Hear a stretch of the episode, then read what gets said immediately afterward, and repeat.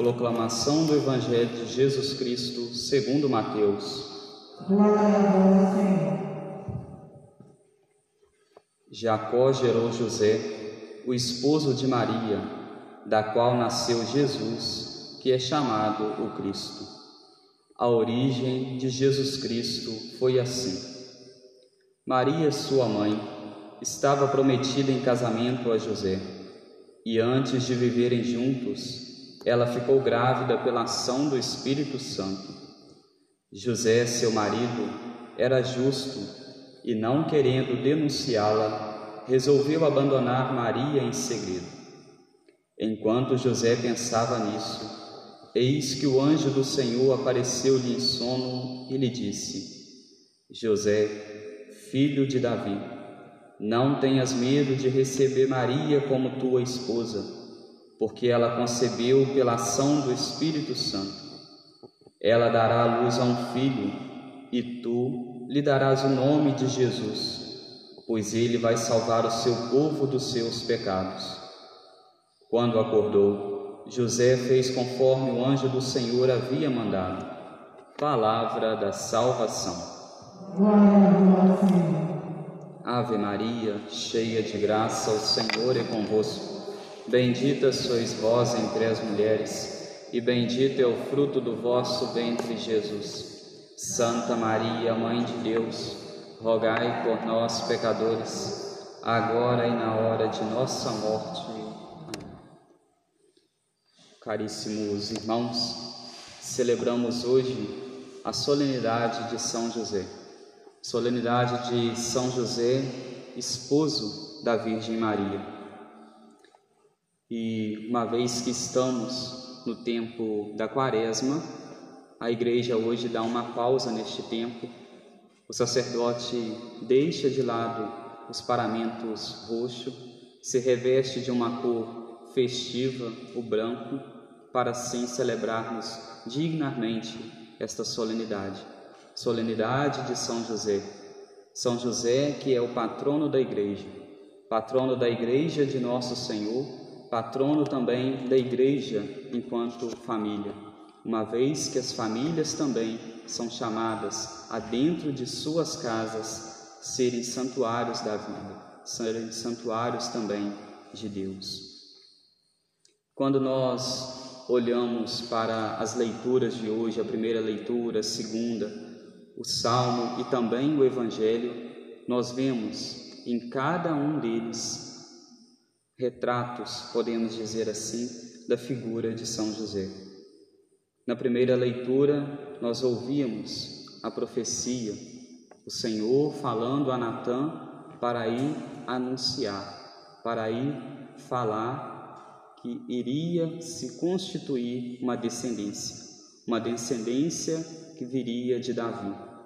E depois nós vemos que essa descendência se deu através do Cristo e, sobretudo, se nós olharmos para a figura de São José. A descendência numerosa se deu após nosso Senhor vir a este mundo. Nós sermos então os eleitos de Deus, sermos os filhos de Deus. E nós nos tornamos filhos de Deus, sendo apagado em nós a raiz do pecado e tendo nosso Senhor Jesus Cristo vindo a este mundo, como tendo como pai adotivo São José, nós olhamos então para São José como este homem também, este homem que a ele foi dado essa descendência numerosa. São José, ele é o patrono da igreja, ele é o pai universal da igreja. E se nós que aqui estamos, que celebramos hoje a sua solenidade. Celebramos hoje, então, esta festa de São José. Nós, então, enquanto igreja, somos também filhos de São José, filhos da igreja, filhos também de São José. Ele é o nosso patrono, ele é o nosso pai. Muitos papas em toda a história falaram a respeito de São José, declararam e privilegiaram São José dando a São José um lugar de destaque na igreja. E o Papa Francisco Há pouco, no início de seu pontificado, pediu para que nas orações eucarísticas fossem acrescentadas também o nome de São José. Algumas orações eucarísticas já traziam o nome de São José. No entanto, o Papa pediu para que em todas elas se tivesse o nome de São José. E agora, neste ano, ele decretou, desde o dia 8 de dezembro, dia da Imaculada Conceição, decretou então este ano de São José, ano chamado de Ano Josefino, reconhecendo assim São José como alguém, como um homem, como um grande santo para a nossa igreja, como aquele que defendeu a Sagrada Família. São José, em momentos de sua vida também exerceu períodos de dificuldade, também foi convidado a exercer a sua fé, como nós ouvimos na segunda leitura. A segunda leitura que nos falava de Abraão. No entanto, assim como Abraão foi chamado a mostrar a sua fé a Deus, assim como Abraão foi tendo que sacrificar o seu próprio filho, São José também recebeu de Deus estes dois, podemos dizer assim, essas duas figuras que se tinha também em Abraão. São José foi chamado a estabelecer a fé, a mostrar a sua fé. E São José também sacrificou o seu filho, podemos dizer assim, no momento em que ele foi apresentar o menino ao templo e ali, nos braços de São José, aconteceu a circuncisão do menino. São José também, naquele momento, podemos dizer que sacrificava, entregava o seu filho, entregava o seu filho, o ofertando também no templo, ofertando o seu filho juntamente com sua mãe, Maria Santíssima, esposa de São José. Nossa Senhora, a esposa fidedigna de São José. No Evangelho de hoje, nós há pouco ouvimos sobre o sono de São José. O Evangelho de hoje, o Evangelho de São Mateus, ele relata um pouco do final da genealogia de Jesus e depois mostra o grande drama de São José. São José sabia que existia algo de extraordinário na vida de Maria Santíssima e por isso ele pensa em deixá-la em segredo. Ele pensa em deixá-la porque ele, olhando para tudo que aconteceu com a Virgem Maria, uma vez que ela já havia feito o voto de permanecer virgem, e ele então percebendo, conhecendo as Escrituras, que uma virgem conceberia um filho, ele então ao lembrar-se das Escrituras, ele, como um homem justo, como um homem atento às Escrituras de seu tempo, sabendo das Escrituras, sabendo de tudo aquilo que estava acontecendo com a Virgem Maria, ele pensa então em deixá-la, em abandoná-la, para que assim ela pudesse exercer o seu papel com maestria. São José não se achava digno, ele era um homem humilde, um homem justo, e por isso ele não se achava digno de pertencer, de permanecer unido a tão grande mistério.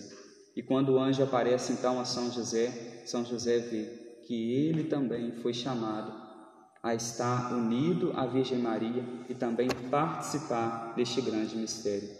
Se São José estivesse no seu coração, isso não aconteceu, mas se São José tivesse desconfiado da Virgem Maria, ele não teria a possibilidade de deixá-la em segredo, mas muito pelo contrário, ele como um conhecedor das leis, ele faria aquilo que a Sagrada Escritura fala no livro de Números. Ele levaria a sua esposa até o templo, ali o sacerdote então abençoaria uma terra, a misturaria com uma água e daria então para a mulher beber. Se a mulher então adoecesse, se a mulher então passasse mal com aquela água, aí sim ela estaria teria tido um pecado, teria traído o seu esposo. Mas se ela permanecesse sã, ou seja, em saúde, ela estaria então sendo fiel. São José não fez isso. São José não fez isso porque ele acreditava na integridade de Maria Santíssima. São José não fez isso porque ele acreditava na santidade de Nossa Senhora, acreditava que ela era e ainda é a mulher que quis e que deseja permanecer sempre unida a Deus, permanecer sempre unida aos projetos do Espírito Santo. Nossa Senhora foi aquela que se deixou mover-se pelo Espírito Santo. E São José, a partir do momento que vê que ele também foi chamado a pertencer, a participar de tão grande mistério, ele também se deixa mover pelo Espírito Santo. Ele também, ao deixar-se mover pelo Espírito Santo, ele é anunciado então em várias vezes de sua vida, em sono, o que deveria ser feito. Às vezes que ele deveria sair de sua terra e ir para outros lugares para preservar a Virgem Maria, para preservar o menino Deus. Queriam matar o menino e São José foi quem defendeu o menino. Se nós hoje estamos inseridos em uma cultura onde querem matar as crianças, querem tirar a vida dos inocentes através do aborto, nós somos chamados também a pedirmos o patrocínio de São José. São José que defendeu a criança, defendeu o menino Deus, que ele também defenda as crianças, os santos inocentes dos nossos dias. Se hoje a igreja ela é tão discriminada pelo mundo, tentam defamar, tentam blasfemar contra a igreja, é momento então de nós clamarmos a São José, que é o patrono universal da igreja. É, é preciso então pedirmos a intercessão de São José. Hoje, se o inimigo tenta implantar tantas coisas dentro de nossos lares, tantas coisas dentro de nossas famílias, é momento então de nós clamarmos a São José para que interceda por nós, interceda junto a Deus por tantas causas se hoje nós temos tantas causas tão urgentes, como não se lembrar de São José? E por isso o Papa instituiu este ano como um ano de São José, o ano josefino.